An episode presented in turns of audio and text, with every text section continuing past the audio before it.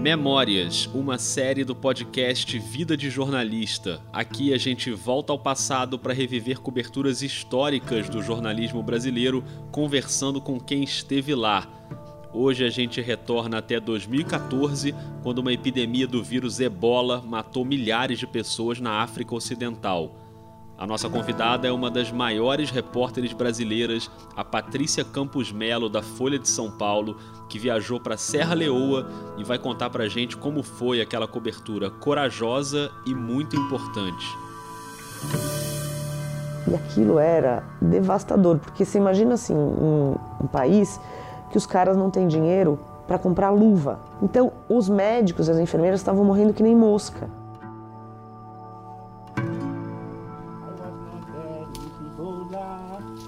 not dead. Oh,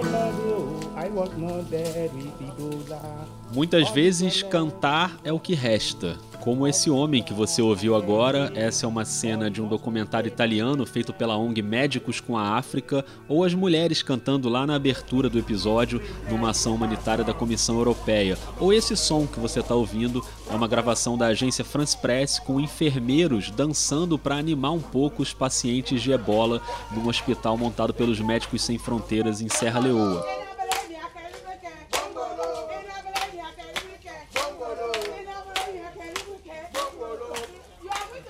Você não está vendo as imagens, mas enquanto eles cantam, as crianças dançam.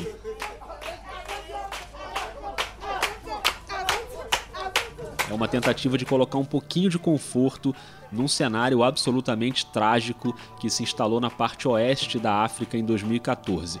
Na verdade, o surto de ebola começou em dezembro de 2013 na Guiné, mas só foi detectado em março de 2014, quando já tinha se espalhado por vários países surto de ebola que está atingindo a África atualmente é o mais devastador de todos os tempos. Já matou centenas de. Uma crise sanitária internacional sem precedentes na época moderna. Nerves were on edge because everyone is now aware the Ebola virus is now officially considered out of control in West Africa. O Ebola já matou 2.500 pessoas na África Ocidental. Estados Unidos e Inglaterra começaram a testar vacinas contra a doença. Now out of control in West Africa, according to Médecins Sans Frontières, where the deadliest outbreak on record Al menos 50 casos de contagios diarios son informados a las autoridades sanitarias liberianas. Em outubro, dos 350 casos que chegaram aqui com suspeita de ebola, 260 se confirmaram. Em agosto, a Organização Mundial da Saúde declarou a epidemia em estado de emergência internacional em menos de um ano, mais de 20 mil pessoas foram infectadas e quase 10 mil morreram, isso contando os casos oficialmente registrados. O ebola é um vírus que não é transmitido pelo ar, você pega pelo toque, no contato direto com sangue ou com outros fluidos do corpo humano. Duas semanas depois da infecção começa a dar dor de cabeça, dor muscular, febre, depois vem o vômito, a diarreia, atinge o fígado, os rins, começam as hemorragias e, em muitos casos, a morte de uma a duas semanas depois de aparecerem os sintomas. É uma doença que exige medidas de isolamento, de quarentena, em regiões muito pobres, com um sistema de saúde muito precário. Então, como cobrir jornalisticamente um episódio como esse? Você tem basicamente duas opções. A primeira é cobrir a distância, pelos relatos oficiais, e a segunda é indo para lá. Uma opção arriscada, corajosa e necessária para poder contar a história da maneira como ela acontece. Só uma equipe brasileira fez isso em 2014. A Patrícia Campos Melo foi para Serra Leoa, acompanhada do repórter fotográfico Avener Prado, e eu queria muito que ela lembrasse essa cobertura aqui na série Memórias. Eu fui para São Paulo conversar com a Patrícia. A gente inclusive gravou dois episódios de uma vez, um que já foi ao ar sobre a carreira toda dela. Se você ainda não ouviu, eu recomendo. É o episódio 48, publicado em julho.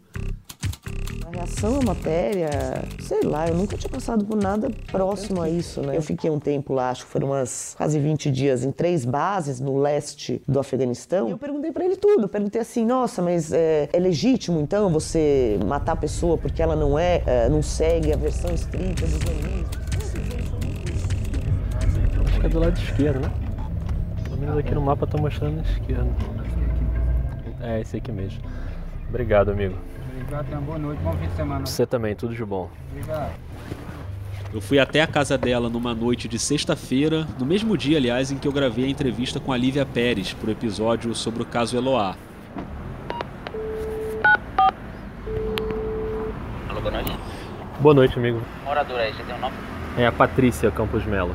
Seu nome, por favor? Rodrigo. Rodrigo, só um minutinho, tá? Obrigado. Eu tinha muita expectativa por essa conversa, já queria gravar com a Patrícia há muito tempo, é uma das jornalistas que eu mais admiro e essa hora finalmente chegou.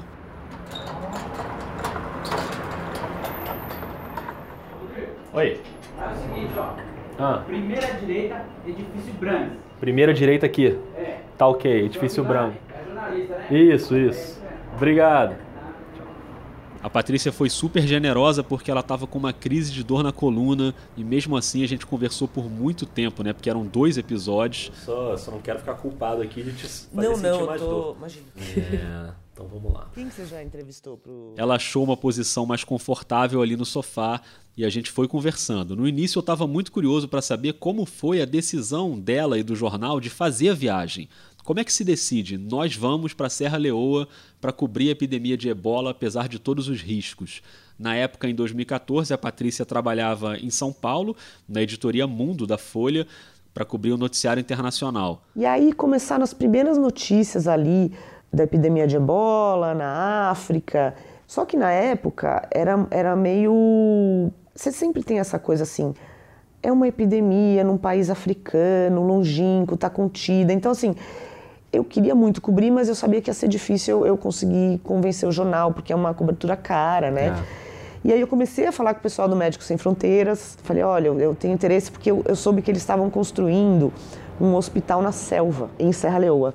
Eu falei, meu, eu queria muito ir, eu acho que deve ser super interessante mostrar, porque os Médicos Sem Fronteiras são um dos únicos que tinham experiência em lidar com essa epidemia, porque eles tinham atuado em epidemia de ebola desde que surgiu o ebola, no então Zaire, em 75, 74, né? E aí eu comecei a falar com eles, o jornal ainda não né, falava, ah, não, falando, falando, falando. Aí chegou, isso foi meio em junho, e a situação piorando, a situação piorando, o negócio começou a lastrar, começou a ir para outros países, etc., aumentando o, o alcance jornalístico da história. Chegou em julho, eu continuei falando com o pessoal do Médicos Sem Fronteiras e eles falaram, olha, um fotógrafo da Folha que procurou a gente, também está interessado, não sei o quê. Eu, claro, vamos unir, unir esforços. Falei com ele, era o Avner Prado. Meu, que na época tinha 23 anos. Sério? Sério. Eu só descobri que ele tinha 23 anos quando a gente chegou em Londres. e eu olhei pra cara dele e falei, quantos anos você tem? Ele falou, 23. Eu falei, Ave Maria. Não, e ele é genial. Fiz muitas outras coberturas com ele depois disso. A gente cobriu microcefalia e zika no interior de Aham. Pernambuco, venezuelanos em, em Roraima, assim. Mas na época, meu... Mas aí, aí finalmente o jornal topou. O negócio começou a ficar grande. Aí eu falei com o pessoal do médico e falei assim, ai, olha, então o jornal topou. Aí eles, bom, mas agora a gente não se responsabiliza, tá muito perigoso, é, a gente não tem tempo, a gente está totalmente sobrecarregado, a gente não consegue garantir nenhuma... No máximo a gente con- consegue te falar que você chegando, conseguindo chegar lá no hospital, no meio do mato, a gente dá entrevista. Mas a gente desaconselha vocês a irem, porque tá muito perigoso. Só que aí, meu, Aí eu faço uma pausa para convidar você que está ouvindo para o primeiro exercício desse episódio. Você, como jornalista, o que é que você faria? Você conseguiu convencer o jornal depois de várias tentativas, mas os Médicos Sem Fronteiras recomendam que você não vá. E aí? Aí a gente já ia, né? Já era. né? Aí já era, já É. tinha falado com o jornal, o jornal tinha topado. Aí eles deram um briefing pra gente, um briefing de, de segurança, né? De Aham. todos os procedimentos que tinham que fazer, desde lavar a mão com aquele negócio de cloro que é para desinfetar, até ah, medir a temperatura duas vezes por dia, todos os dias, ah, não encostar, até orientações psicológicas, assim, tinha todo um os procedimentos, fizemos isso. Antes disso, vocês tiveram que tomar vacinas também, coquetel de Tomamos, vacina. então, aí a gente, o jornal, ah, a gente fez uma consulta com o infectologista, porque assim, qual que era o grande perigo? É um país que já é um país que estava completamente ferrado, porque passou por anos e anos de guerra civil. O sistema de saúde é muito, muito precário. Então, eu já tinha viajado várias vezes para a África e eu, por exemplo, eu costumo não tomar, fazer profilaxia de malária, porque me dá muito efeito colateral. Não é para todo mundo, para algumas pessoas dá. Aham. Se você falar isso para um médico, o médico quer te matar. É. Mas eu não tomo remédio, é, seja o Malaron, tem vários, né? É, doxiciclina, porque me dá efeito colateral. Neste caso, a gente tinha que fazer tudo para não parar no hospital. Por quê? Porque os hospitais estavam lotados, sobrecarregados com pessoas com ebola. Então qualquer doença que você fosse para o hospital era um risco. lascou. É. Então, dessa vez, fizemos profilaxia de malária, tomamos todas as vacinas possíveis. A única vacina que não tinha no Brasil, que a gente teve que tomar em Londres, foi de cólera. Levei antibiótico, caso tivesse infecção intestinal, etc, etc. Fizemos todo um, um esquema médico, né, para estar mais ou menos coberto. Chegamos em Londres para poder tirar o visto em Londres. Por exemplo, coisas assim, diferenças dessas viagens. Qual que é o... Você como jornalista, você quer ir num lugar desses? Você quer ir, de preferência, ficar na casa de alguém que mora lá, se alguém gentilmente te receber, É. porque você quer entender como uma pessoa vive, você quer ficar amigo das pessoas, você quer, né, comer nos lugares onde as pessoas comem e nos mercados, fazer tudo. Essa viagem era completamente diferente, porque a gente tinha que evitar a multidão.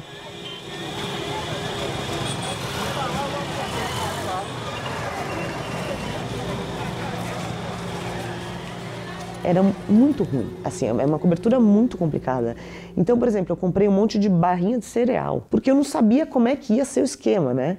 É, normalmente eu, aliás, adoro, né, comer, conhecer a comida e comer a comida da região, etc. Então a gente, eu fui numa loja de um pound, comprei um monte de barrinha de cereal, a gente fez ali um, um estoque e aí tinha pouquíssimos voos, porque todas as companhias aéreas tinham cancelado voos. Só tinha uma que ainda estava voando, que era Air Brussels, só tinha a passagem de executiva. o jornal teve que pagar uma passagem de executiva. Acho que foi uma das únicas vezes na vida que eu viajei de executiva. É, e aí nós fomos.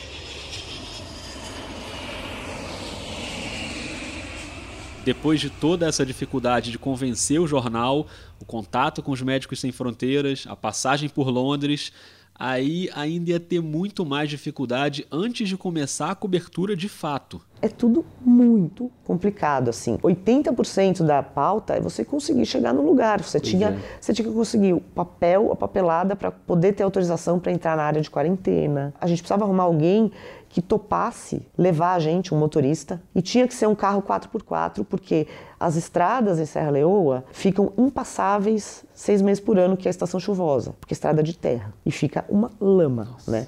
A gente chegou, inclusive, a passar um putz perrengue por isso, né? Porque nosso carro atolou, ficamos sem carro. A gente está tentando chegar no Hospital dos Médicos Sem Fronteira em Kailahun, que é o centro de tratamento de ebola aqui em Serra Leoa. Estamos na estrada, isso tudo aqui é área isolada, está tudo sob quarentena. O carro atolou, conseguimos fazer um, um telefone funcionar, ligamos para um, o posto militar que tem lá na cidade para ver se alguém vem rebocar a gente. Então, assim, só para a gente conseguir autorização já foi uma burocracia infernal, né? Aí finalmente conseguimos autorização, conseguimos um, um cara para levar a gente, um cara que topou, que era o Baio, que depois eu voltei para lá, né? Eu voltei para lá no ano seguinte. 2015. 2015, com a Plan International, que é uma ONG super legal que estava ajudando órfãos, porque você tinha vários órfãos que os pais tinham morrido de ebola. Aham. Então eles estavam fazendo trabalho. Eu fui com a Mônica, que trabalhava lá, foi super legal. E fui encontrei o Baio, que era o, esse nosso parça, que foi o motorista guerreiro que levou a gente, ajudou a gente, etc. Então, assim, conseguimos a tal do PERB, super precioso, para conseguir entrar na área de quarentena, etc, etc. Achamos o Baio, porque alguém indicou alguém, nananana. Tinha super pouco jornalista, pouquíssimo jornalista, né? Porque tinha a gente, tinha um cara do New York Times, ah, um fotógrafo do Washington Post e uma equipe de uma TV francesa. E vocês eram os únicos brasileiros na Ah, cobertura. total, né? total, é. Enchemos o carro de combustível, água e o raio da barrinha de cereal, Aham. né? E saímos lá, rumo, tentando chegar em Kailahun, que era o epicentro de- da epidemia e que era onde o o Médicos Sem Fronteiras tinham feito esse hospital, né? Tinham montado o hospital. Aham. E aí a gente pegou o carro. A gente acabou de chegar aqui. Esse é o primeiro checkpoint para entrar na cidade de Kenema. Kenema e Kailahun são o epicentro da epidemia de ebola aqui em Serra Leoa. Para chegar até aqui, de Freetown, que é a capital, a gente levou mais ou menos seis horas. É, primeiro porque o carro quebrou, segundo porque a estrada é complicada, tem muito trânsito. So we were wondering if you could uh, lend one of your passes to your driver so that he can pick us up. Em Kailahun fica o principal hospital e aqui em Kenema tem outro hospital também. Todos os casos de ebola do país estão sendo enviados ou para Kenema ou para Kailahun, para não espalhar a doença. Eles estão tentando tirar tudo da capital e trazer para cá. E aquilo era devastador, porque você imagina assim, um, um país que os caras não têm dinheiro para comprar luva. Então, os médicos e as enfermeiras estavam morrendo que nem mosca. Nossa. Inclusive, tinha um cara que era maravilhoso, que era um virologista muito fodão, que estudava febres hemorrágicas, estudava Lassa Fever. Ele era um coordenador ali no hospital, ele tinha acabado de morrer. Tinha fotos dele em todos os lugares, porque ele tinha virado um herói e ele tinha se contaminado. Esse cara era o Dr. Umar Khan, um virologista de 39 anos que já tinha uma carreira super respeitada pelo combate a essa Lassa Fever, né, a febre de Lassa que a Patrícia citou, que é outra doença hemorrágica que matou muita gente na África. Ele tratou mais de 100 pacientes com ebola e acabou se contaminando. Na época, os primeiros remédios estavam sendo desenvolvidos e havia esse Zemap, uma droga experimental, e os africanos reclamaram muito que esse medicamento foi testado num americano, num espanhol, mas o doutor Omarcan não recebeu uma dose do remédio. Ele morreu no dia 29 de julho de 2014. E ficou essa discussão.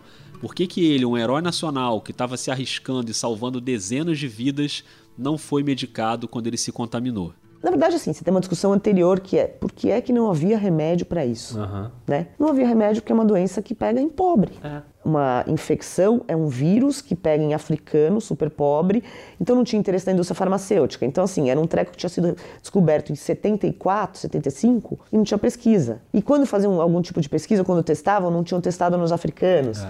E os médicos sem fronteiras são muito, muito engajados nisso, né? Que são as doenças negligenciadas, doença Uhum. que afeta pobre. É. Você vai ter um monte de Viagra e remédio de depressão e não vai ter isso.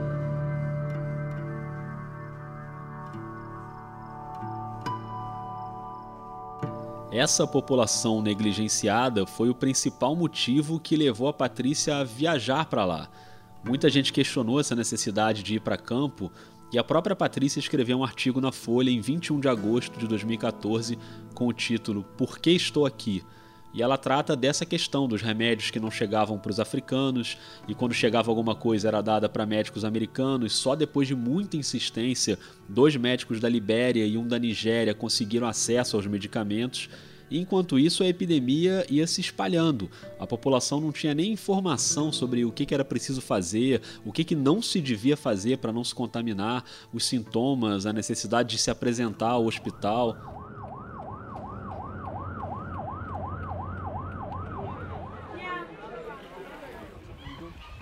Você tinha cenas como essa, de médicos e voluntários indo nas casas, nas vilas, para orientar as pessoas.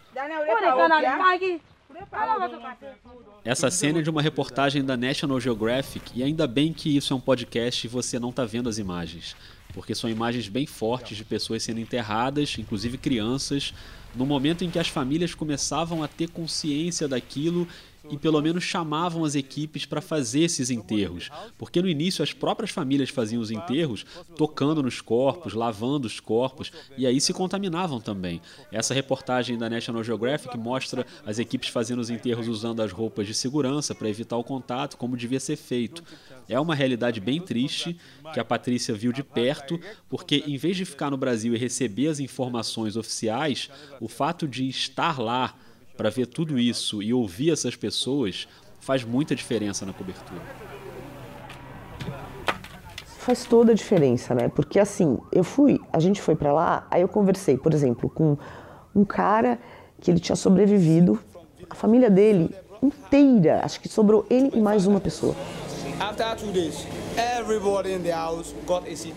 My mother, my father, my sister, my brother, all of my family, all of my people has passed away from this Ebola. Ele contava assim, ele contou umas coisas que eu- achei muito impressionante, que a mãe dele tinha pego ebola e que ela tinha pedido ajuda e que aí como é que você vai fazer isso? Você vai falar não para sua mãe? Você vai falar eu não vou ajudar minha mãe a levantar, minha mãe tá morrendo, vomitando. E que ele deu a mão e foi ajudar ela. Ele ajudou a mãe dele, naquele momento ele falava assim, naquele momento eu sabia que eu tinha pego ebola. Falei com outro também que tinha sobrevivido, a pessoa saía com atestado. Eu fui curado. Porque as pessoas estavam em pânico. Então ninguém é. queria dar emprego, é, a mulher não queria encostar no marido, é, então você tinha que sair com atestado. E mesmo era tipo assim, assim, 200 casos novos por semana, era um negócio assim, era, absurdo. Assim, total. É. Primeiro que as pessoas tinham uma, uma imagem muito assustadora. Na verdade, você só pega se você encostar na pessoa. E a pessoa tem que estar sintomática, tá? Aham. Mesmo assim, você tem essa orientação geral de evitar multidões. Tudo isso funciona até a página 2. Óbvio, porque, por exemplo, o nosso carro quebrou, a gente teve que pegar uma carona, né? Carona ali, sei lá. Claro. Aí fala, ai, por que que você não ia de luva? Gente, como é que você vai entrevistar alguém de luva e máscara? Você é uma pessoa na sua frente, né? Você vai achar o quê? Eu estou com medo dessa pessoa, você tem uma doença. Você não vai entrevistar, ninguém vai falar com você assim. É um, é um preconceito que você está tendo com a pessoa. Então, Aham. não, a gente não usava luva, a gente não usava máscara. E como é que você é, fazia coisas muito simples, como, por exemplo, cumprimentar uma pessoa que você chega para Então, entrevistar? Você não podia fazer Eu isso. não podia tocar na mão da É. pessoa. Mas isso todo mundo tava nessa pegada já Aham. lá. É, inclusive, uma das vezes, quando o nosso carro quebrou e que a gente ficou atolado, sem poder sair num lugar que era super perigoso, porque tinha muitos vilarejos contaminados, e aí vieram uns menininhos super fofos. Cara, era um lugar que não tinha turista, né? Aham. Então, de repente, você vê ali dois gringos, jornalistas, então começou a vir um monte de gente, de curioso, né? E super fofos, ajudando a gente a empurrar o carro. E aí eles quiseram, eles queriam tirar foto com a gente. E eles mesmos falavam assim, é, no worry, don't touch. No touch, no worry. Porque eles também, eles sabiam que a gente estava com medo, eles estavam com medo, né? Mas é toda essa situação meio. Daí a gente tirava foto com os caras, mas qual que é a nossa reação? Abraça. Claro. E não podia abraçar. É, então, essas pequenas coisas assim, cumprimentar isso, você não podia entrevistar as pessoas, em tese você tinha que manter uma distância de um metro e meio. A gente entrevistou pessoas que estavam com ebola dentro do hospital. After the death of our father, a few of our family members get sick, get the, the, the virus. Então a gente é, entrevistava com uma distância de um metro e meio. Mas é tudo assim, eu sempre me sentia mal de estar com medo das pessoas, sabe Pois assim? é. O que, que essa pessoa tá pensando de mim que eu não tô querendo chegar perto dela? Exatamente, É. né? Então era sempre uma situação meio, meio bizarra, assim. Na segunda vez que eu fui, que estava muito mais tranquila a situação, ainda tinha doença, mas estava mais limitada, a gente dormiu na casa das pessoas, a gente... Foi outro país, foi outra coisa, assim. Agora, pra gente dar uma respirada nesse episódio, a Patrícia contou uma história um pouco mais leve, não sei se é mais leve, mas enfim, um momento que mostra como o nosso cérebro funciona, né? E, mesmo diante de tanta dor que ela estava vendo ali, ela se viu diante de um medo bem mais corriqueiro. Eu lembro que a gente teve uma, cena que a gente, quando a gente finalmente chegou em Kailaun, obviamente não tinha hotel, né? Claro, é um lugar no meio do nada. Então a gente achou uma senhora lá que emprestou um quarto pra gente, dois quartos, eu fiquei num quarto, ainda tinha dois quartos. O Avner ficou no outro, é, não tinha luz, não tinha nada, você tinha assim uma, um geradorzinho, você carregava o celular, você comprava, era maravilhoso, você comprava uma garrafa de Coca-Cola que vinha com combustível pra botar no gerador pra conseguir Nossa. carregar só o celular, né? Só funcionava o, o negócio de satélite, o celular de satélite, pra satélite. gente conseguir mandar a matéria.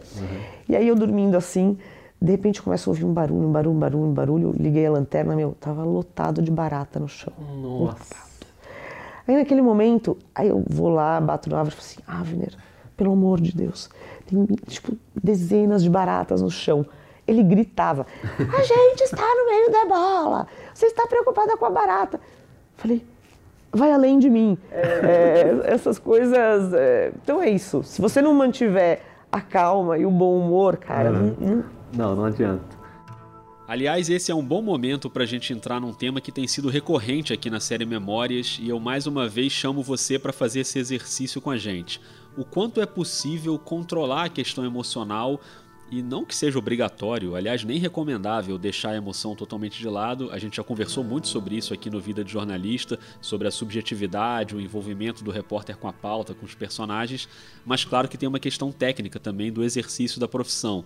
E eu queria saber como a Patrícia equilibrou esses dois lados em Serra Leoa. Eu acho que assim, tem uma coisa, você não desliga dessa realidade, mas você tem uma adrenalina do eu preciso conseguir chegar no lugar, encontrar as pessoas e falar com as pessoas. Então, por um lado, você tem essa adrenalina, porque tudo é muito difícil e muito complicado. Eu, eu tento muito isolar. Tem horas que é impossível. Por exemplo, quando eu entrevistei na Síria, os avós do Alan Kurd, do menino que morreu? O Alan Kurd é aquele garotinho sírio de camisa vermelha daquela foto que chocou o mundo, dele morto deitado de bruços na praia, na crise dos refugiados na Europa.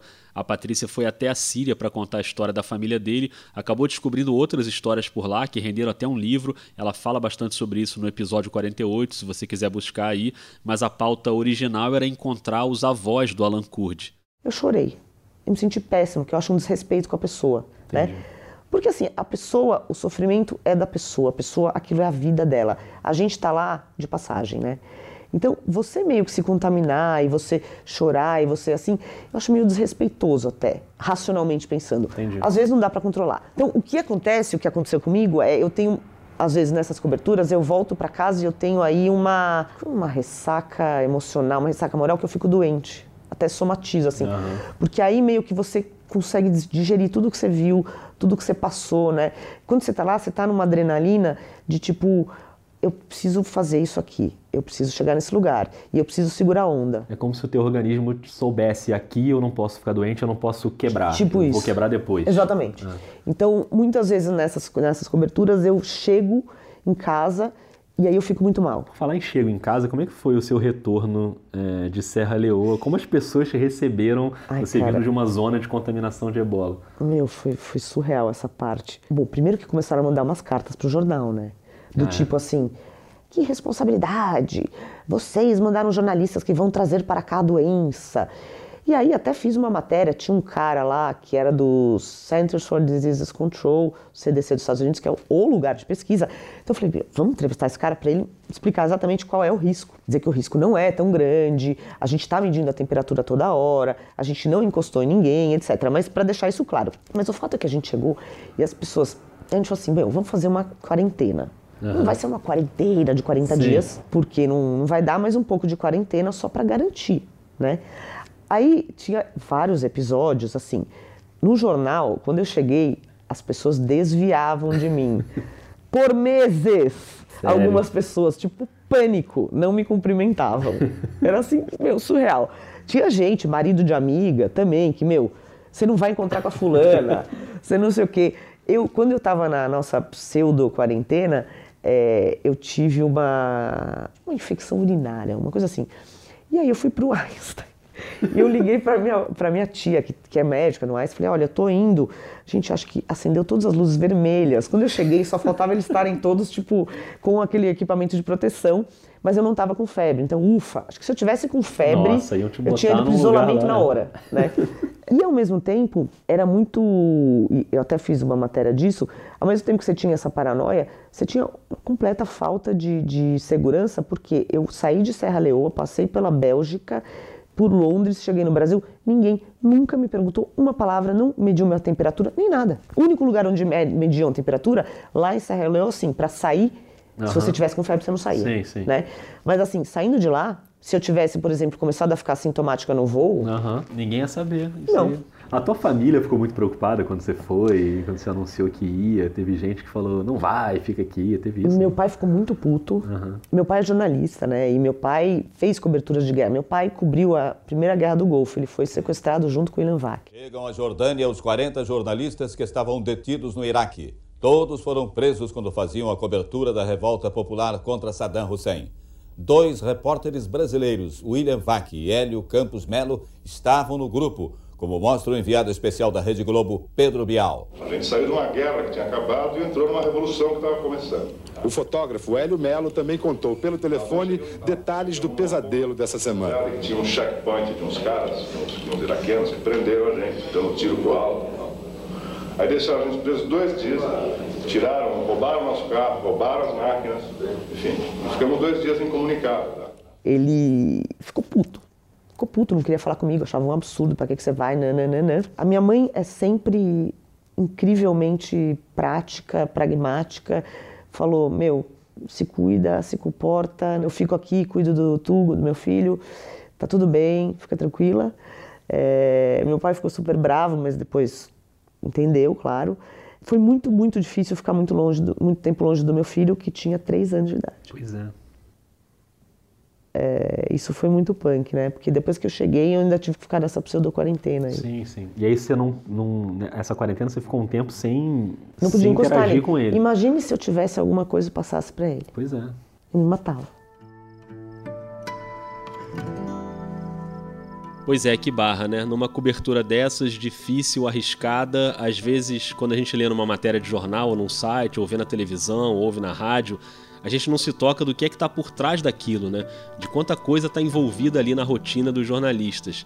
Quer dizer, uma cobertura de epidemia de ebola, claro que a gente sabe que tem um risco, que é complicado, mas ouvindo esses relatos da Patrícia, eu acho que a gente se aproxima mais, né? E tem uma dimensão real do quanto o jornalista se arrisca para contar algumas histórias que precisam ser contadas. E diante disso, eu juro que eu tento não fazer pergunta clichê aqui nesse podcast, mas nem sempre eu consigo. Então eu precisava saber quais foram as lições que a Patrícia tirou daquela cobertura. E ela vai deixar pra gente duas lições bem relevantes. Tem dois lados, né? O lado de vida foi mais uma, uma cobertura que me, dá, me deu uma perspectiva, para mim, para o Avner. Meu, como a gente é sortudo. Simplesmente de ter nascido onde a gente nasceu. Sabe assim? Que é um país que não teve guerra civil, que não teve. Tudo bem, o Brasil tem mega problemas e tem gente, eh, apesar de pessoas dizerem que não existe fome no Brasil, existe milhões de pessoas morrendo de fome e é muito complicado. Agora, assim, es- esse tipo de cobertura dá uma perspectiva assim, cara, que sorte que eu tenho de ter, da gente ter. A gente tem que valorizar muito isso e a necessidade de você ter empatia com essas pessoas. Por isso que eu sempre penso assim, para entrevistar essas pessoas, pessoas assim, estão fazendo um favor, cara. Eles estão na situação mais fodida do mundo. Um país que já era muito difícil, pessoa muito pobre. Essa sensibilidade, né, de você tentar não ser invasivo, de você entender, tentar o mínimo de se colocar no lugar do outro, né, é, na hora de fazer essas matérias. Na verdade, na hora de fazer qualquer matéria. Fugir do estereótipo de muita gente que a gente faz, dessa coisa invasiva, desrespeitosa de jornalismo, né? E, e tentar entrar no, se pôr no lugar dele para conseguir contar essa história, para a pessoa sentir um pouquinho, né? Com o refugiado é a mesma coisa, né? Entender o lugar do outro. Do sentido estritamente técnico, é, reforçou a minha crença de que tudo que pode dar errado, dá errado. Sempre. Você tem que ter o plano B, C, D e E. Sempre vai dar cagada. E você tem que ficar sussa. Não adianta. Uhum. Não adianta estressar. Anotou aí, né? Planejamento é tudo. E é isso, tentar se estressar o mínimo possível durante as coberturas, porque as coisas realmente podem dar errado, é do jogo, mas no fim das contas tudo se resolve. Pena que não dá pra dizer o mesmo dos governos, das instituições, das pessoas que têm o poder na mão e que parecem não aprender com as tragédias que acontecem, né?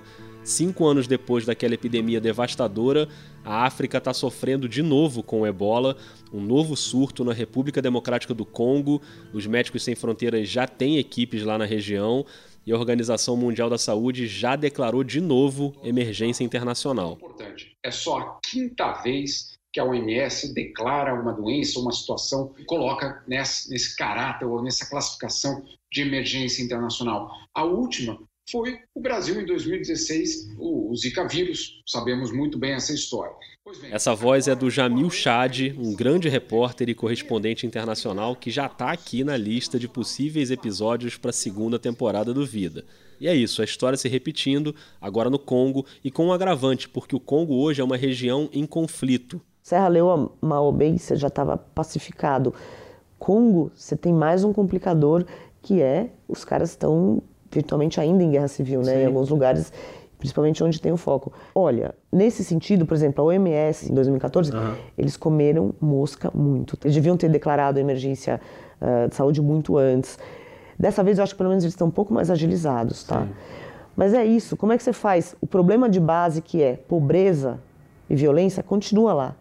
Então, vai continuar sendo uma catástrofe se você pega uma epidemia num lugar que já está completamente, é, entendeu? Numa situação muito ruim. Não, não aprende porque o problema de base está lá. É o mesmo assim, uma coisa que eu fiquei muito impressionada foi, depois disso a gente, eu fui com o mesmo Abner, fui fazer matéria de microcefalia e zika e fomos no interior de Pernambuco, fomos para a Serra Talhada. Quando o médico me falou lá no Recife, chorei. Chorei.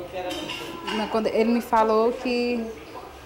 Quando ele disse assim, infelizmente, seu filho pode até não nascer vivo, né? Aí me deu um pouco de desespero. Aí, aí depois ele falou, depois disso que ele falou tudo que ele disse, disse que era microcefalia, que ele ia nascer, ia nascer tudo bem, que o corpo caloso não tinha atingido o corpo caloso, que ele ia ser uma criança especial porque o desenvolvimento ia ser lento. Cara, e fomos no hospital de referência de tratamento, os caras não tinham pediatra de plantão. Nossa. Então, assim, é importante ter essa perspectiva. É no Brasil isso, né? Eu achava que isso, Serra Leão, não, é no Brasil, é no interior de Pernambuco. Eu já fiquei comovido, fiquei assim, pensando, né? Porra, como será que ele vai nascer?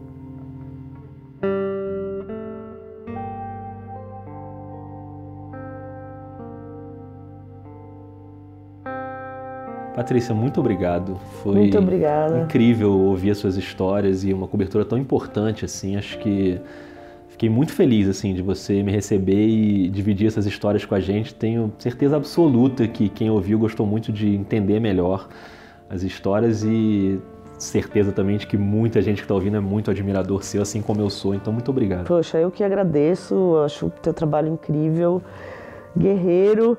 é, acho um privilégio participar. Se Obrigada. tem alguém que é guerreiro aqui, é você, né, não, acho que não, viu? Obrigado. Obrigada.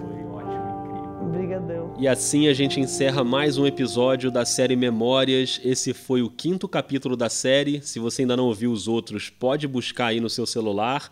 Tem o um acidente com o Césio 137, o sequestro do ônibus 174, a Copa de 70, o caso Eloá.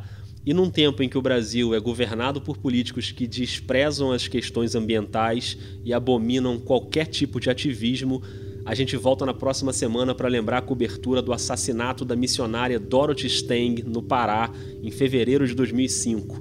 A irmã Dorothy foi executada aos 73 anos com seis tiros a mando de fazendeiros da região. Ela era uma senhora idosa, de cabelos brancos.